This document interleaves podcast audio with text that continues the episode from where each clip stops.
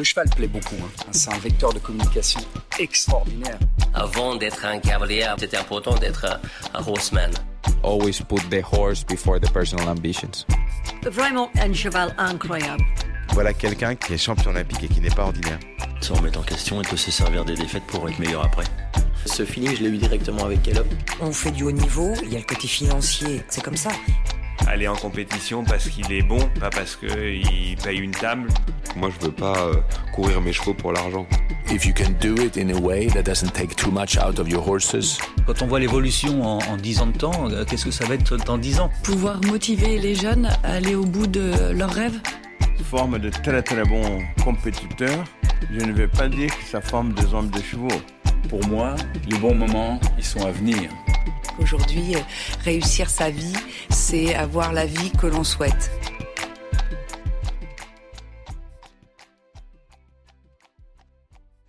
Nous voilà déjà à l'aune de ce mois de décembre. Et qui dit décembre dit Concours hippique international de Genève, l'un des rendez-vous incontournables dans le calendrier des sports équestres. Le CHI, voici un événement de cœur pour nous qui sommes basés à seulement une heure de Genève et de Palexpo.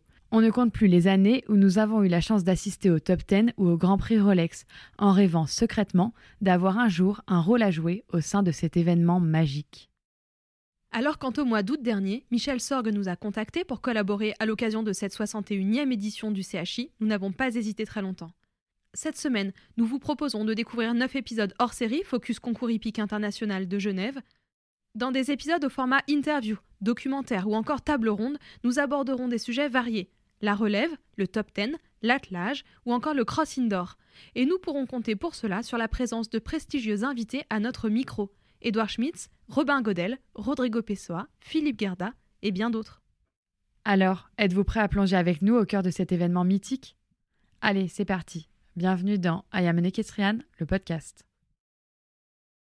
Ce vendredi soir, la reine genevoise a revêtu son plus beau parcours d'obstacles et ses lumières pour accueillir la 20e finale du Top 10 Rolex IJRC. Cette épreuve en deux manches a été imaginée il y a deux décennies déjà afin d'offrir au public un rendez-vous avec les 10 meilleurs cavaliers de la ranking list mondiale.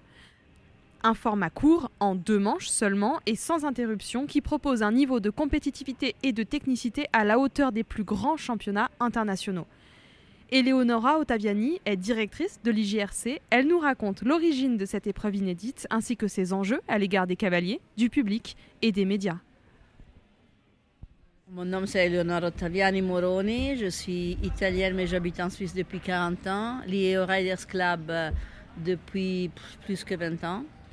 Et qu'est-ce que s'est passé au début? On avait besoin de reprendre les rênes sur la ranking list mondiale. Donc on a cherché un sponsor pour, euh, pour la ranking list. Mais on devait retourner quelque chose au sponsor, qui au ce temps-là c'était Gandini. Et donc avec Rodrigo et François Mati, on a pensé de faire une épreuve spéciale. Euh, on a pensé à une épreuve pas plus que 40 minutes, parce que ça c'est le module pour les télévisions, pour tenir les, les gens euh, incollés à la télé. Et donc c'est comme ça qu'il s'est né la Top 10. On n'avait pas d'organisateur qui croyait dans notre euh, projet, mais tout de suite l'apport de Genève s'est ouvert pour nous et c'est pour ça qu'on considère Genève un peu la maison du Raiders Club et surtout de la Top 10.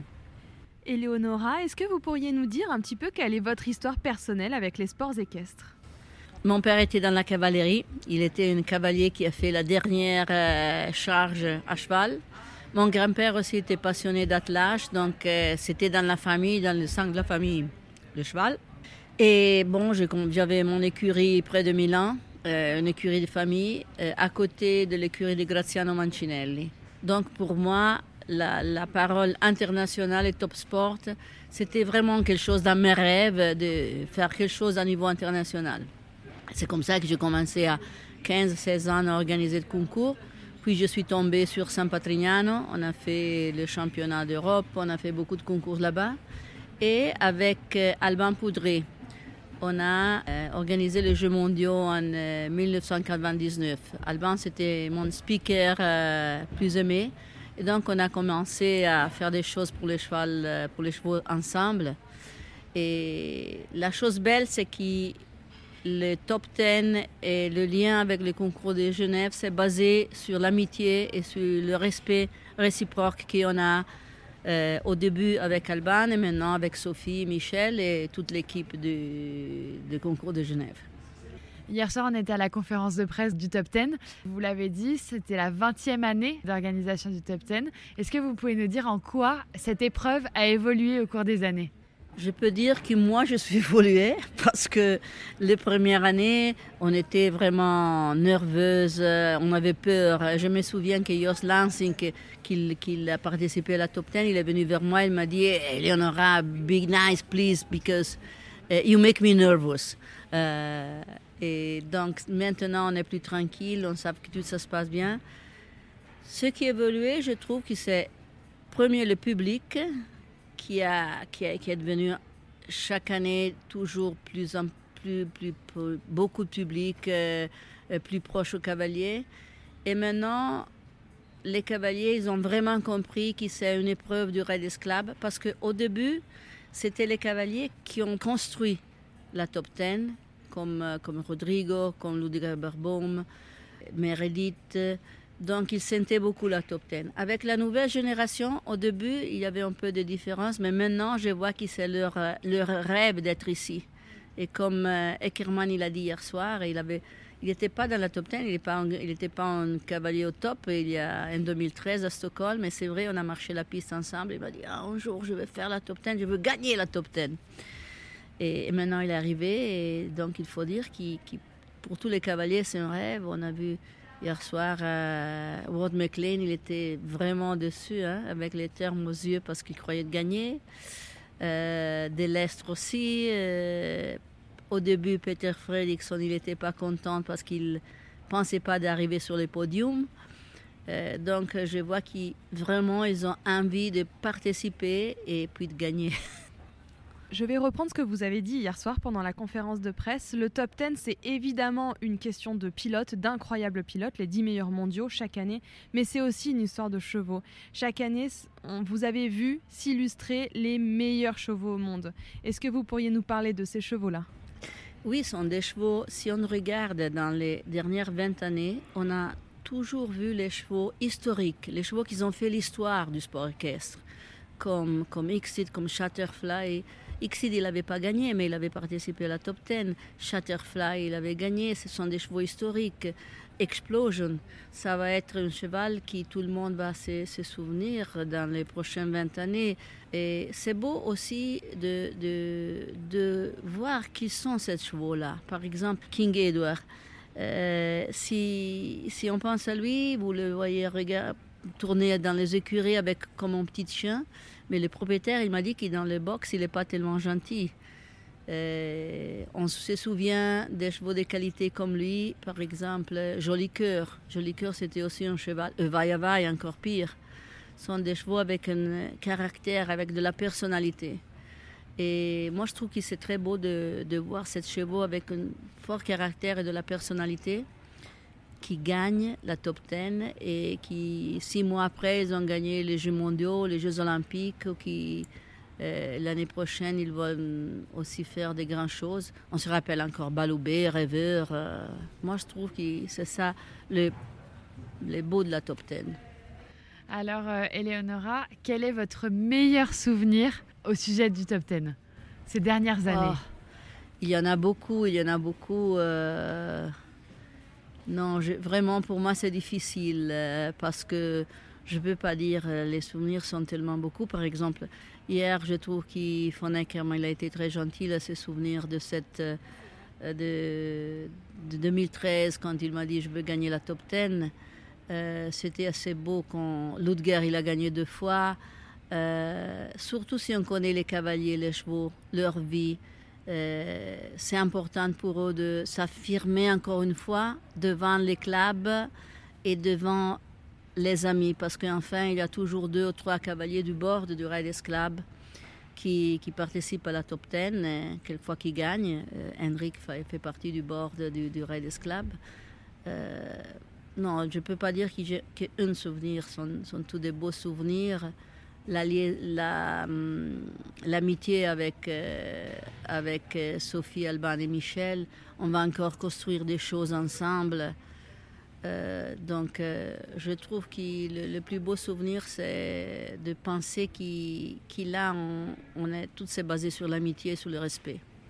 Qu'est-ce qu'on peut attendre des évolutions du top 10 euh, et de l'IJRC dans les années à venir? Est-ce que vous avez déjà des petites idées pour euh, ce qui se prépare? Alors, évolution de la top 10, c'est un peu difficile parce qu'elle a 20 ans et c'est encore une épreuve euh, très moderne, très aimée et qui les public, les résultats, c'est le public enfin. Quand on a le public, ça veut dire que la chose, ça marche bien. Le sponsor, il est content. Donc, merci encore Rolex. Euh, le club, euh, le club, on cherche de. C'est une bataille, je dois dire, dans le sport. Aujourd'hui, le sport, c'est plus comme une fois. Une fois, c'était sport et passion, c'est tout.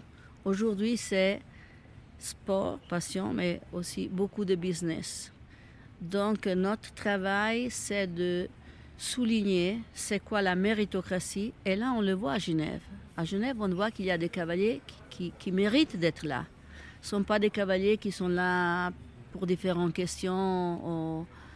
Euh, je ne veux pas toucher toujours cet argument, mais la méritocratie, c'est une des choses les plus importantes. Et aujourd'hui, c'est important de la défendre. Donc, le but du club, c'est tenir euh, aux premières places, priorité à la méritocratie, au sport, à la passion, et bien sûr aussi trouver une balance entre le business et le sport.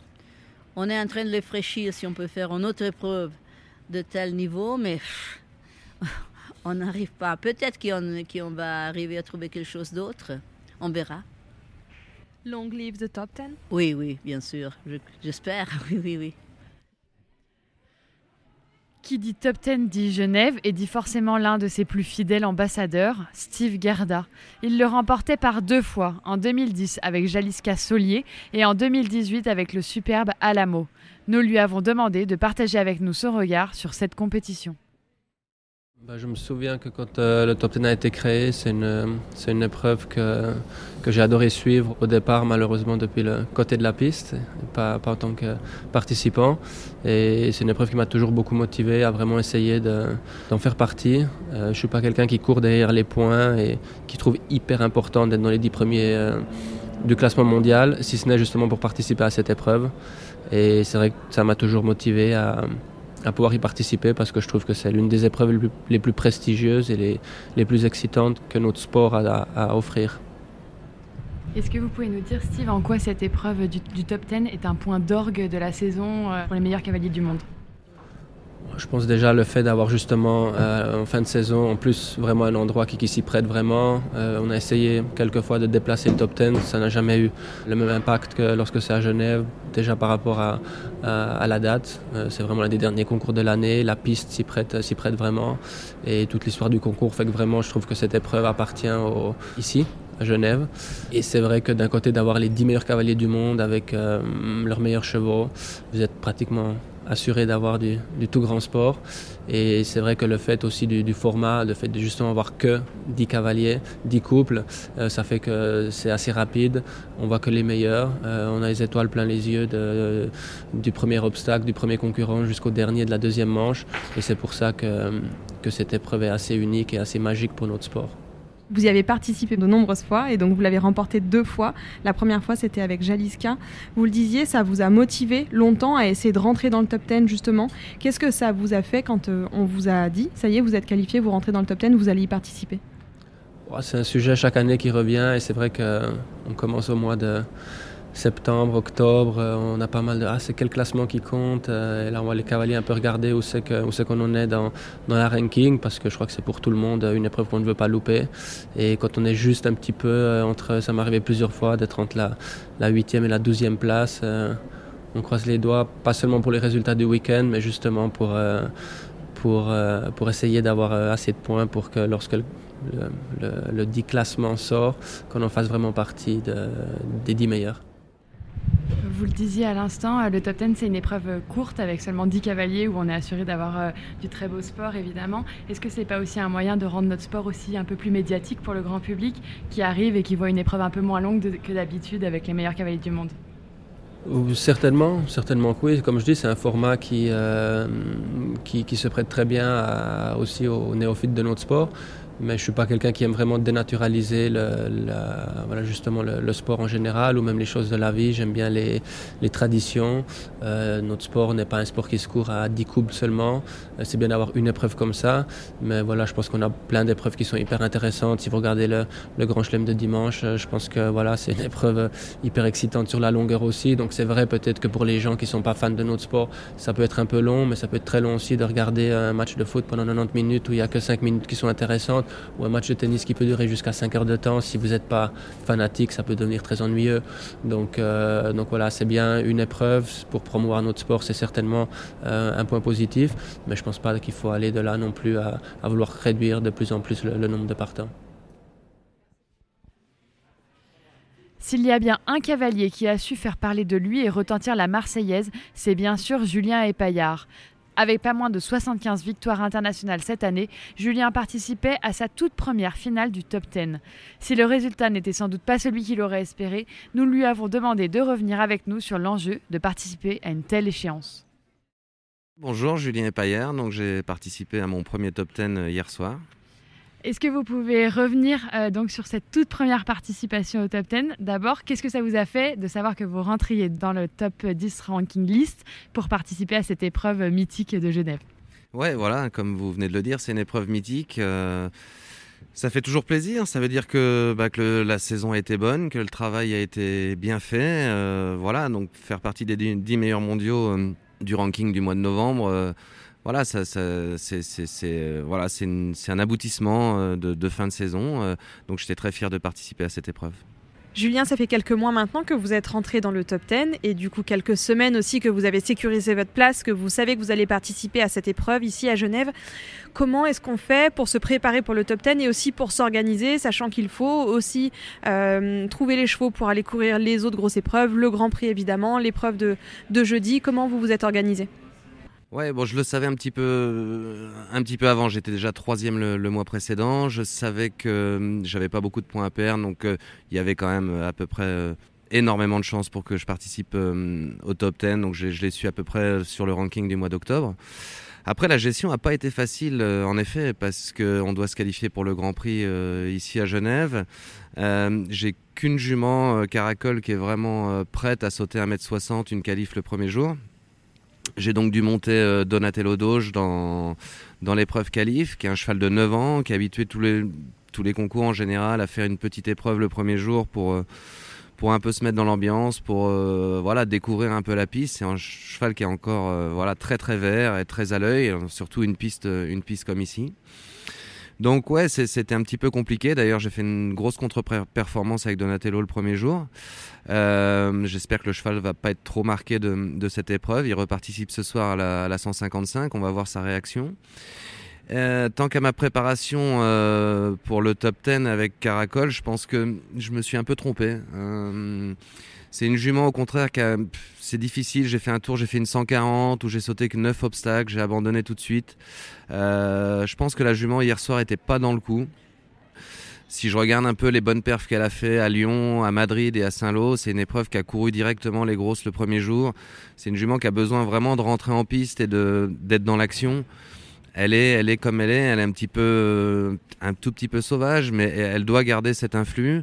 Euh, le fait d'avoir sauté une 140 en essayant d'avoir du contrôle et tout, ça a fait qu'elle s'est plus perchée en l'air un petit peu. Et, je trouve qu'hier, mon, début de parcours, elle n'était pas vraiment dans, le match, dans le coup. Ça, c'est pour la, première manche. Après mon barrage, j'ai mal monté le, mur. Euh, j'ai vraiment, là, je m'en veux vraiment. J'ai fait un très mauvais virage sur le mur. Mais euh, voilà, c'est de l'expérience encore. J'ai appris un petit peu à connaître un, peu plus. Euh, un peu plus ma jument ce week-end. voilà, donc des erreurs à prendre en compte et, et vraiment à assimiler pour, pour le reste de la carrière de la jument.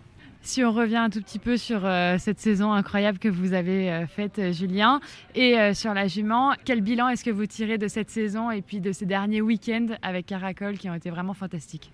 Ouais, la jument a, vraiment est montée en puissance cette année. Elle a débuté à Oliva en gagnant deux Grands Prix 3 étoiles. Après, elle a fait une bonne performance à Saint-Tropez où elle est deuxième d'un Grand Prix 5 étoiles aussi. Euh, après, on a, on, a attaqué un peu les Coupes des Nations, donc à Knock où elle a très très bien fait. Euh, j'avais d'abord fait Rotterdam où là j'étais en cinquième, elle est troisième du Grand Prix, donc on peut dire qu'elle est montée en puissance.